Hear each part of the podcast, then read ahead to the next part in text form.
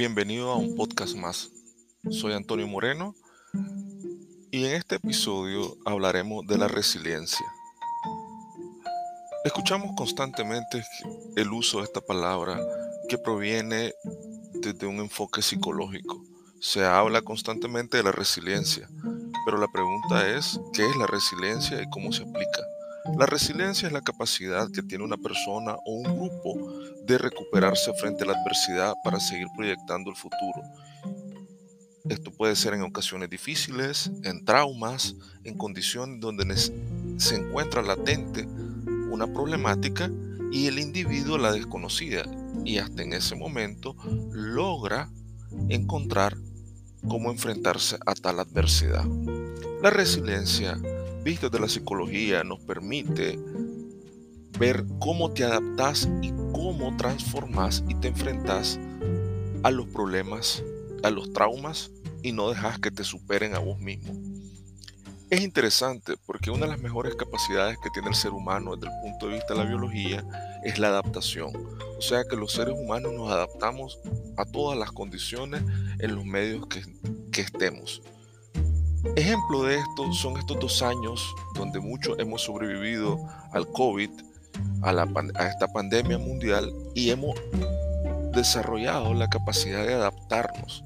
Hemos perdido familiares, hemos perdido amigos, hemos visto cómo el entorno ha cambiado, cómo ha ido dándose un desarrollo y hemos avanzado desde la medicina hasta las formas de protegernos ante la problemática de la pandemia. Y esto es parte de esa adaptación y esa capacidad que tiene el ser humano. Eso es resiliencia, es esa condición visto que los problemas son realmente desafíos y son enfrentados y superados a las personas gracias a este concepto de la resiliencia. Todas las circunstancias a las que nos enfrentamos que no, que no son favorables, hacia el hombre, hacia la mujer, vamos a encontrar a través de la resiliencia la capacidad de enfrentarlos, de salir adelante, de concluir cómo vinculando este concepto a nuestra propia autoestima, vamos a empoderarnos. Hay que enseñar esta capacidad de mejorar a través de ver cualquier problema como un desafío y un desafío que debe ser superado y no el desafío superarnos a nosotros.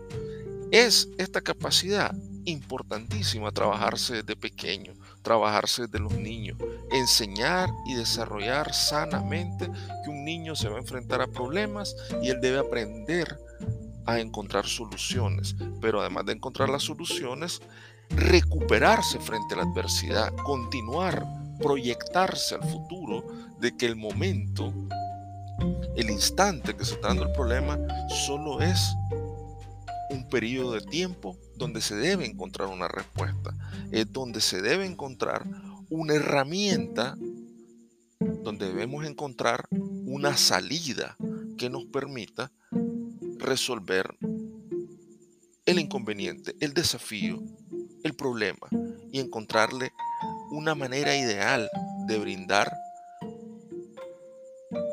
hacia sí mismo una condición que nos permita salir adelante.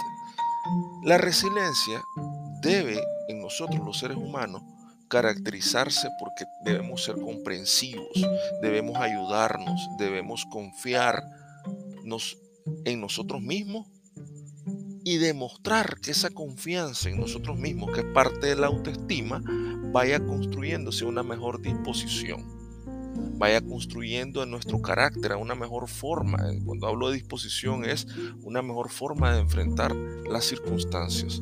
No en vano hemos escuchado que la práctica hace al maestro. Esa es una frase que le encontramos constantemente y esto quiere decir que la resiliencia también debe ser creada a través de hábitos. Esa forma de enfrentarnos, esa forma de tener disposición de cómo resolver un problema, nacerá a partir de los hábitos, de la forma de pensamiento, de la manera clara, cómo nos comprendemos hacia nosotros mismos un desafío o una problemática, cómo asumimos ese desafío y cómo buscamos la respuesta. Es encontrar una mejor forma de interactuar con nuestro entorno es una mejor una, encontrar una forma de sobrellevar las diversas perturbaciones que pueden surgir en el entorno que tenemos. Puede ser laboral, puede ser familiar, pero ¿cómo encontramos esa solución? ¿Cómo nos adaptamos a esa supervivencia? ¿Cómo vemos las variantes de lograr enfrentarnos a la problemática y superarla de cara al futuro? Porque la vida continúa. Por eso es tan importante desarrollar y mencionar, desarrollar y mencionar que todo el concepto que nosotros vayamos construyendo en nuestra mente también va a ser reflejado en nuestra vida práctica. Es encontrar una respuesta, una salida de manera comprensiva y enfrentarnos sanamente a los conflictos que pueden estar en nuestro entorno.